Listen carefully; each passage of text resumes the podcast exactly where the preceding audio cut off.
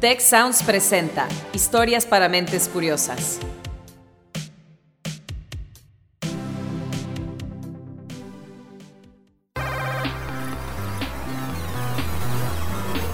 Mucho gusto, yo soy Romina Martínez Fonseca, tengo 30 años y pues entre mis múltiples disciplinas, pues yo soy eh, ingeniera, soy maestra y también me dedico a ser caster y streamer de videojuegos.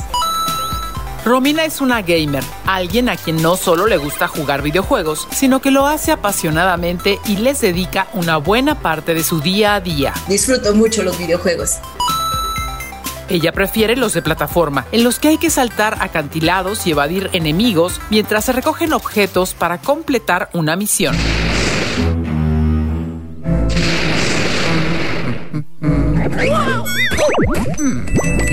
Pero también le encantan los videojuegos cooperativos. Mis juegos favoritos, de hecho, es Luigi Mansion, que es la saga de donde Luigi tiene que rescatar a Mario de una mansión embrujada de los Bus. Eh, League of Legends y Teamfight Tactics, que es el, el auto chess del, del League of Legends.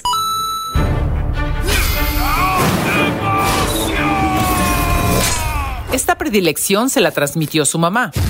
Ella se compró en aquel entonces la consola más moderna que es un Atari. Así que cuando mi hermana y yo nacimos, mi mamá ya tenía pues a sus amiguitas con quien jugar, pero era un juego de carreritas donde obviamente mi mamá siempre nos daba la vuelta porque ella ya se sabía los trucos de un lado y para el otro. Por cierto, este era el sonido del juego.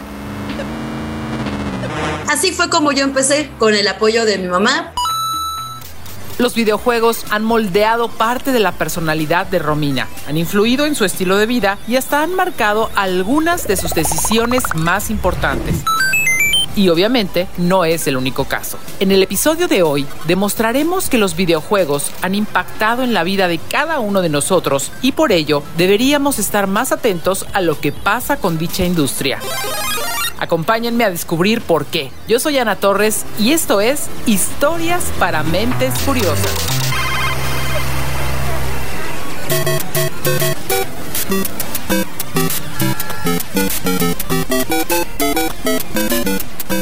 Un juego electrónico que corre en un dispositivo con proyección de imágenes y que posee una interfaz diseñada para la interacción humana.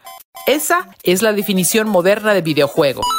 Mucha gente los percibe solo como un entretenimiento, un hobby o si les preguntan a muchos papás dirán que son una pérdida de tiempo. No obstante, detrás de ellos hay un negocio en continuo crecimiento que supera al del cine y la música juntos. Chequen este dato. En 2020, la industria valía 155 mil millones de dólares y para 2025 podría generar 250 mil millones de dólares en ganancias.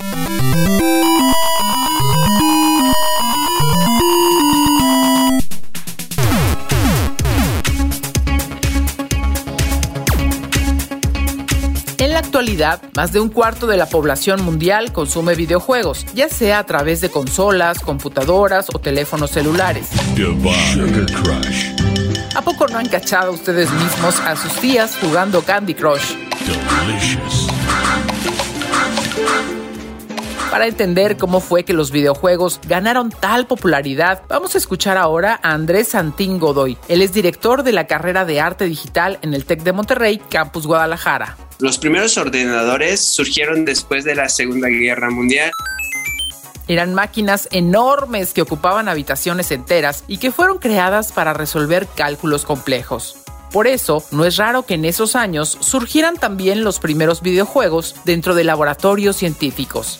Estos consistían en acertijos matemáticos que quedaron en la memoria como experimentos y atracciones de feria, pero nunca se comercializaron.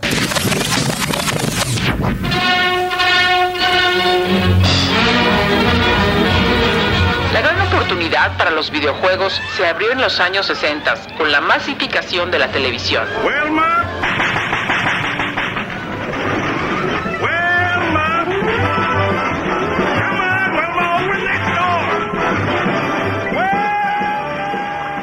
A mediados de esa década, el inventor Ralph Beer se preguntó para qué otra cosa podría usar el aparato, además de transmitir contenido de las televisoras, claro. Y tomando en cuenta que casi el 100% de los hogares en Estados Unidos tenían una televisión, Beer se propuso convertirla en una caja multifunción. Eventualmente, esto dio origen a Odyssey, la primera consola de videojuegos lanzada a la venta en 1972. Odyssey, the electronic game of the future that lets you do your own thing on television and only from Magnavox. Odyssey pretendía ser el videojuego del futuro, pero el verdadero éxito comercial lo alcanzó otro producto. Se llama Punk que pues es el típico videojuego con dos bandos, con una línea media, como tenis, como ping pong. Se jugaba en la consola Atari, sí, la misma sobre la que nos contaba Romina al inicio del episodio, y su objetivo era acumular puntos mediante los rebotes de una pelotita de píxeles. El resto de la historia se dio gracias a las dinámicas del mercado. Fueron surgiendo nuevas consolas como el Atari 2600. En los 80 surgió pues el famoso Nintendo. A raíz de eso surgieron otras competencias. Hay uno que se llama Sega Genesis. También salió el PlayStation. También vino el GameCube, las consolas de Xbox, el Wii. Y eso es solo por mencionar algunos de los desarrollos.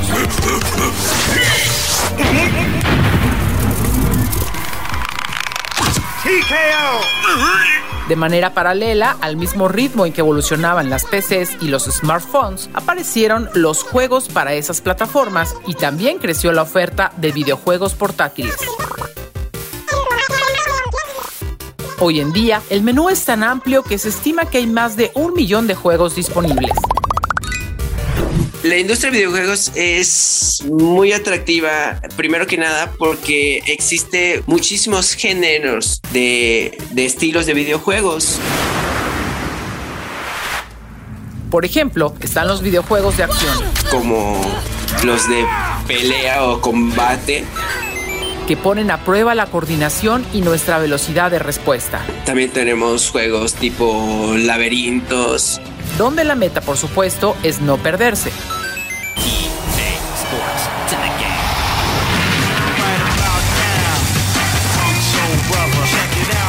Existen también los juegos de deporte que simulan todas las disciplinas olímpicas y todo tipo de competencias. Tenemos también los juegos de carrera, de competencias y tipo pues de Fórmula 1 o podría ser con tus personajes favoritos como el famoso Mario Kart.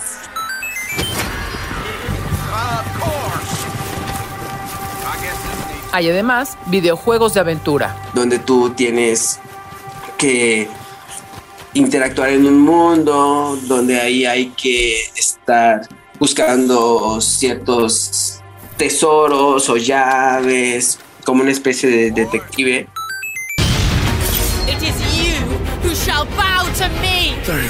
Otro género es el de los videojuegos de roles. Que te van guiando por acciones que tú vas eh, desbloqueando en una, una, una especie de narrativa o historia. En fin, podríamos continuar durante horas analizando las diferentes clases de videojuegos por número de participantes, gráficos, propósito, tiempo que demandan, etc. Pero vamos a detenernos aquí. Esta diversidad ha sido determinante para que haya tantos fans de los videojuegos. Sin embargo, hay otro factor del cual me gustaría hablarles después de esta pausa. Si quieres conocer más sobre el comercio y los negocios, te invitamos a escuchar Territorio Negocios. La experiencia del cliente o del usuario es cada vez más importante. El podcast en el que hablamos sobre las nuevas tendencias de innovación, emprendimiento, finanzas y liderazgo en México y en el mundo. Escúchalo en Spotify, Apple Podcast y Google Podcast. Historias para mentes curiosas. El podcast.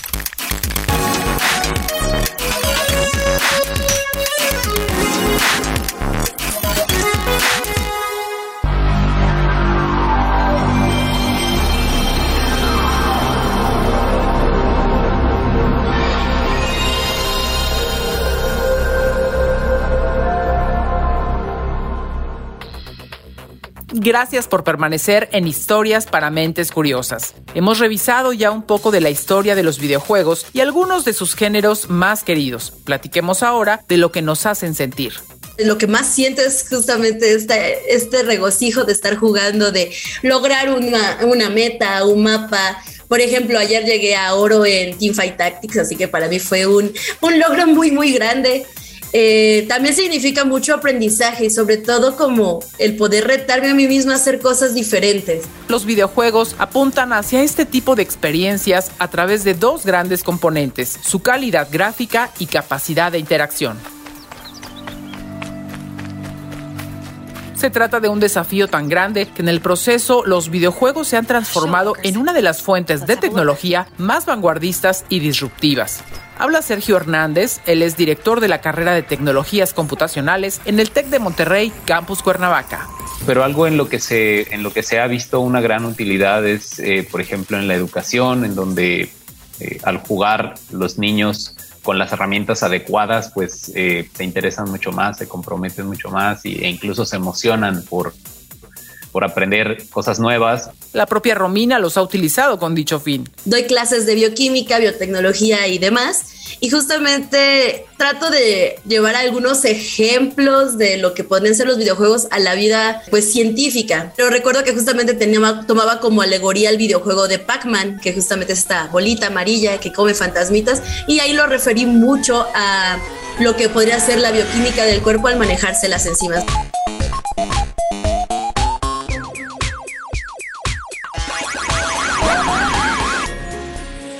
Las relaciones sociales es otro de los ámbitos que los videojuegos han revolucionado, aunque muchos no lo crean. Para mí han sido muy significativos porque gracias a ellos pude solidificar mucho mi relación con mi hermana. He conocido a personas maravillosas gracias a los videojuegos. Así que lejos ha quedado el estereotipo de jugador masculino, solitario e introvertido. Si lo observamos, ahora la gran mayoría de juegos que se popularizan eh, lo hacen porque tienen interacciones sociales dentro del juego. Como sucede con los juegos multiplayer online. En esos juegas con otras personas.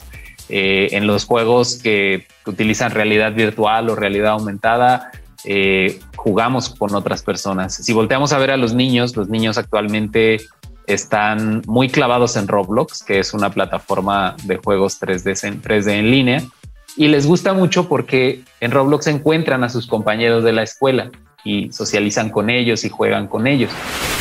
Hola, estamos acá de nuevo en Construye tu Choza y vamos a hacer un barco. Como siempre, ya saben, tengo que invitar al tocino porque si no me amenaza. Vamos a hacer un concurso de quién hace el mejor barco, pero ustedes saben que aquí no solo se hace barco, se puede hacer cualquier cosa. Veamos ahora qué tan inmersos están los videojuegos en nuestra vida cotidiana.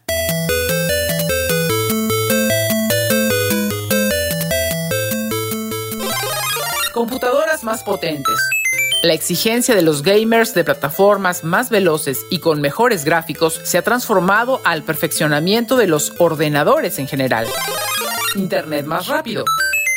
Los amantes de los videojuegos online fueron de las primeras personas en requerir conexiones más estables y tiempos de reacción más cortos. Realidad virtual y aumentada. Los instrumentos que la hacen posible, tales como las gafas, provienen de la demanda de videojuegos más inmersivos. Hoy se utilizan también para temas de rehabilitación, entrenamiento y capacitación.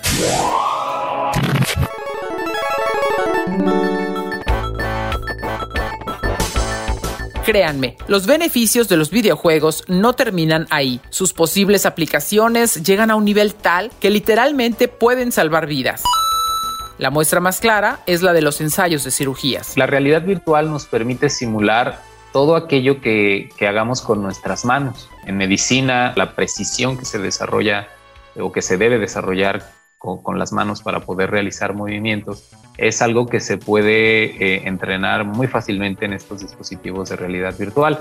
Otra contribución de los videojuegos a nuestro bienestar tiene que ver con la seguridad. Hace un par de años participé en un proyecto para entrenar a los operadores eh, de líneas de alta tensión.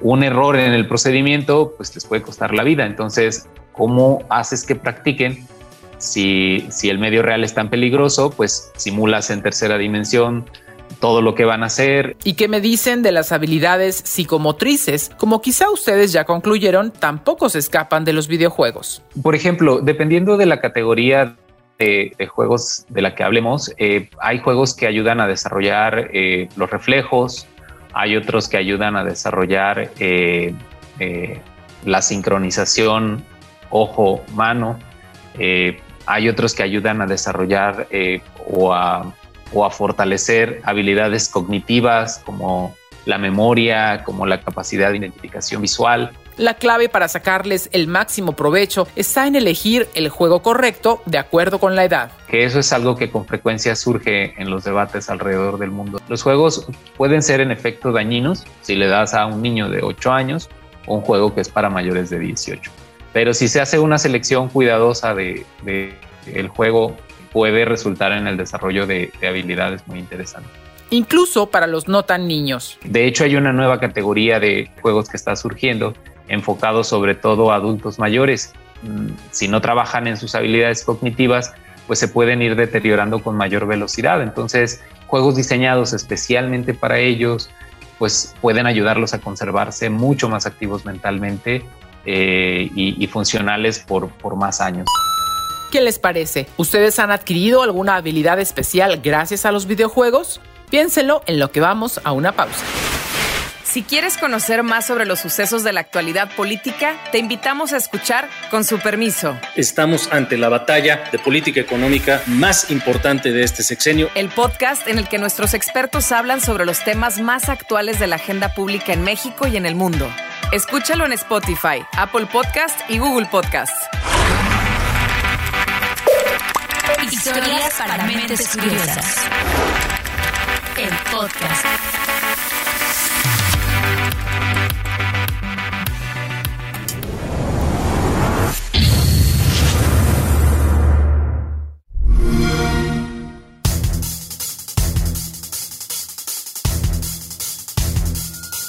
Amigos, sin duda el futuro de los videojuegos es brillante y con esa reflexión queremos cerrar este episodio. Es que van a seguir creciendo mucho porque ya la gente ya no es como antes, ya no solamente son, ah, esos jueguitos, ¿de qué te va a servir si vas a perder el tiempo y el dinero ahí? No, ya la gente se está dando cuenta de que es una gran herramienta. Y también un producto cultural. Escuchemos a José Ángel Garfias, investigador de videojuegos y profesor en la Universidad Nacional Autónoma de México. Eh, se ha creado una cultura gamer que en ese caso pues, se, puede participar de ella de muchas formas, no nada más con el acto de jugar, sino con el consumo de contenido, la discusión, el streaming, etcétera. Este fenómeno fue acelerado por la pandemia y se espera que continúe en la misma dirección, de una actividad individual hacia una colectiva. Ante el encierro, eh, en los hogares se volvió una de las opciones más importantes para convivir, ya sea con juegos de competitivos o colaborativos en casa o en línea, fue una de las opciones más importantes para sí jugar, pero también si las condiciones de interconexión lo permitían, para también platicar y discutir temas cotidianos. ¿Y qué pasará en las próximas décadas? Yo sinceramente me imagino todavía jugando, la verdad disfruto muchísimo jugar, pues seguir creciendo con la industria, me encantaría pues permanecer como caster el mayor tiempo posible, igual que como streamer. Por si se lo estaban preguntando, un caster es un comentarista de videojuegos y un streamer es alguien que transmite su juego en vivo. Probablemente ambas actividades se diversificarán al tiempo que surjan nuevos géneros de videojuegos que antes jamás hubiéramos imaginado. Por ejemplo, en el campo de la política están los news games, que son videojuegos eh, noticiosos con los cuales eh, se puede presentar a lo mejor a partir de un pequeño juego diario algún tipo de noticia y comprender un hecho más a fondo. O los advert games, publicidad integrada con videojuego para incluso probar los productos.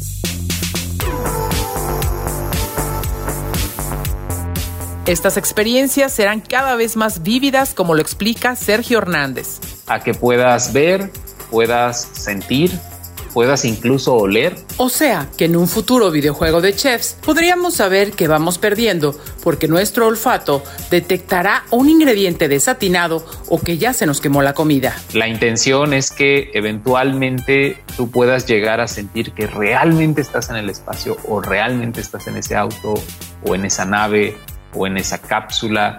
Eh, y, y para eso se tienen que estimular adecuadamente todos los sentidos. La parte visual está bastante cubierta con la amplia gama de gafas de realidad virtual que hay disponibles en el mercado. Del mismo modo, se ha avanzado mucho en los llamados sistemas tridimensionales, holofónicos o 360 grados, donde el sonido no solo se escucha, sino que se siente. Se está trabajando en guantes ápticos, por ejemplo, para que puedas, cuando tocas un objeto virtual, sentir la retroalimentación en las yemas de los dedos. Eso todavía está un poco en proceso. Al igual que la locomoción trasladada al mundo del videojuego. Si nosotros eh, tuviéramos una banda en el piso en la que puedas caminar y ese movimiento se transfiere a, se, transfiriera al, equipo de realidad virtual, entonces eh, sentirías que estás avanzando como producto de tu propio de tu propio movimiento. Algo semejante a lo que ocurre cuando nos ejercitamos en una caminadora. Pero que no solamente operan en una dirección, sino que son omnidireccionales de tal manera que puedes voltear y caminar en diferentes direcciones, obviamente sin moverte de tu lugar en el mundo real, pero eh, moviéndote dentro del entorno virtual para que así todas las sensaciones estén sincronizadas. Lo que vemos, lo que escuchamos, lo que sentimos, lo que olemos eh, y las cosas que, eh, las acciones que realizamos.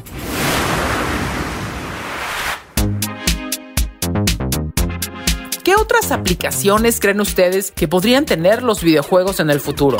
Tal vez terminen siendo un buen tratamiento para enfermedades como el Alzheimer podrían ser la interfaz perfecta para luchar todos juntos contra el cambio climático, o quizá resulten en un gran apoyo para las personas con discapacidad. Solo el tiempo y la imaginación nos lo dirá. Mientras tanto, vamos a sacar todos nuestros mejores trucos y a jugar se ha dicho.